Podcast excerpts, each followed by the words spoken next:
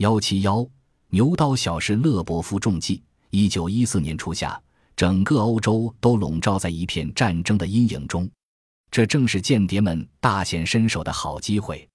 马蒂·哈利接到上级的指示，说有一个叫勒百夫的俄国青年军官要送一份作战计划去巴黎，选经柏林，要求马蒂·哈利设法将这份计划弄到手。马蒂·哈利做好准备，扮成一个贵妇人，坐进火车的一个包厢，专候猎物上门。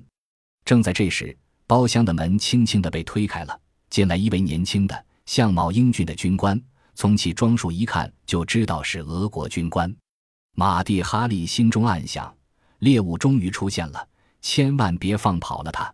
来的正是勒百夫，这位年轻的军官。虽说年纪不算太大，但是在他所在的部队里可谓名气不小，各种军事技术均是顶呱呱的，而且屡立战功。正因为如此。上级才决定派他把一份作战计划送到巴黎。勒白夫虽说在战场上毫无惧色，但这次难免心中有些慌张。这可是事关俄国西线几十万军队的生命的一份作战计划呀！部队长官临行前的话，现在还在他的耳边回响。这是一份非常非常重要的计划。任务完成后，提及晋升，奖金将不在话下。但是如果出了什么漏子，后果将不堪设想，你我都没有好果子吃。勒伯夫不敢去想最后一种结果。进了包厢后，他向四下里打量了一下，这一看不要紧，正与对面铺上的那人的眼光对上了。对方的眼光又像有磁力一般，将他紧紧吸引住。好一个雍容华贵的贵妇人呀！您好，马蒂·哈利向勒伯夫投去一个媚眼。跟您一起旅行，我真是感到荣幸。您。您好，听到贵妇人那甜美的、带有一股磁音的问候，勒百夫有点受宠若惊。平素雄辩的他忽然变得有些结巴了，两只手下意识地将公文箱抱得更紧。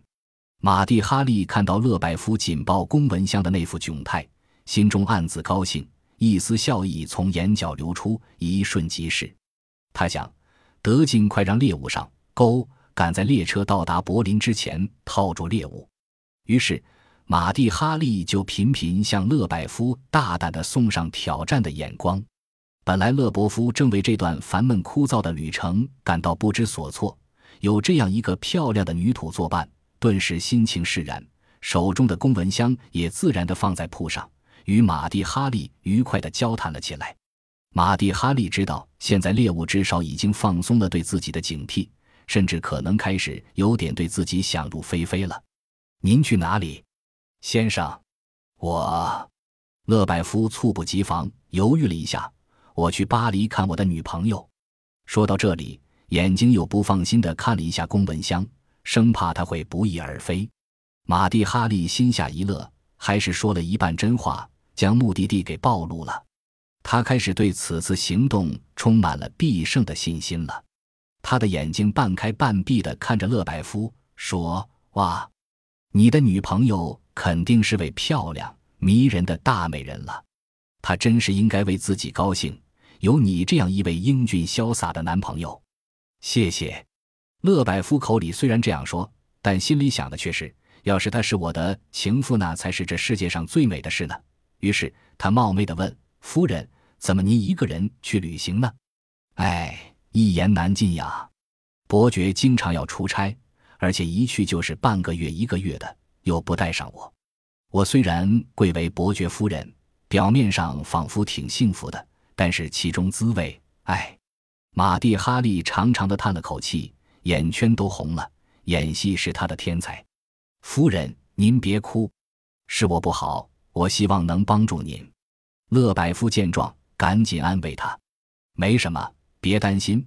跟别人谈起我的生活，我都会难过。小伙子，您多幸福呀！”说着，意蕴无穷地看着勒伯夫，勒百夫的心里浮起层薄薄的阴影。我一点也不幸福。自从进入戒备状态后，我已经三个月没见到女朋友的影子了。希望您到我家做客。”马蒂·哈利说着，将自己的地址写在一张纸上，递给勒伯夫。“好，好。”勒伯夫忙不迭地称好，看也没看一眼，就小心翼翼地将纸条放在里面的口袋里。他何尝不想去伯爵夫人家做客官？无奈身不由己呀。这趟列车到柏林的时间是十七点二十分，而他必须立即踏上另一趟开往巴黎的列车。那趟车的发车时间是十七时四十五分，错过了这趟车，必须等三天以后才有另一趟车。勒白夫的胆子再大，也不敢拿军令当儿戏。正当两人谈得正欢时，火车光哨一声进站了，两人只好下车，一一告别之际，马蒂哈利再次向勒白夫发出邀请，勒伯夫只好痛苦的点点头。马蒂哈利走后。勒百夫一直盯着他的背影，不由自主地跟着走了几步，但是想起公文箱中的作战计划不能耽搁，只好眼睁睁地看着美人儿从眼中消失。十七点四十二分，勒百夫才怅然若失地登上了开赴巴黎的列车。坐在车上，勒百夫烦躁地坐卧不安，眼前晃动的只有那美丽的倩影。他想，要是能明天再去巴黎，该多棒呀！真是天遂人愿。发车时间到了，列车还没有启动。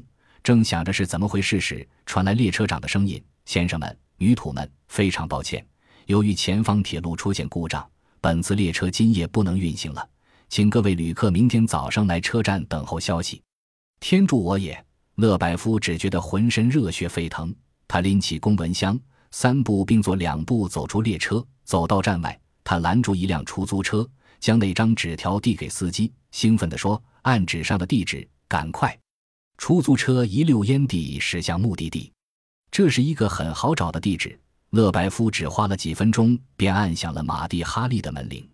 勒百夫的到来使贵妇人大喜过望，她欢快地叫道：“哦，宝贝！”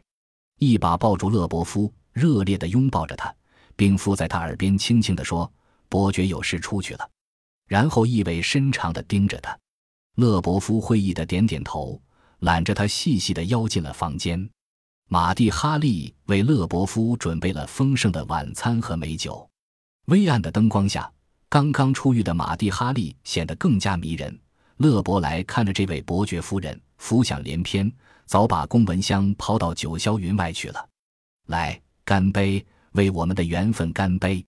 马蒂哈利举杯。勒百夫一饮而尽，夫人频频举杯送到他的嘴里，丰满的胸脯似无意却是有意的在勒伯夫的肩上轻轻的蹭来蹭去，每蹭一下，勒伯夫就像被电击了一下，有一股说不出的快感。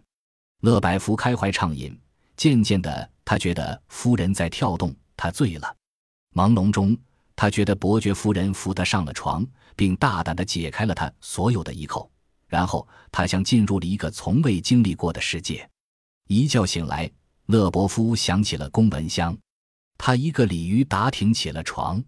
谢天谢地，公文箱好好的放在床头柜上。他打开锁，检查了一下，文件一份也不少。他高兴地与伯爵夫人吻别，轻松自然地向火车站走去。半个月后，勒百夫还在做着升官发财的美梦之时，几名秘密警察将他逮捕了。为什么？你们为什么逮捕我？我到底犯了什么罪？勒伯夫大声地质问，满脸的迷惑和愤怒。你光顾和那漂亮迷人的伯爵夫人睡觉，文件都让德国人给拍了照。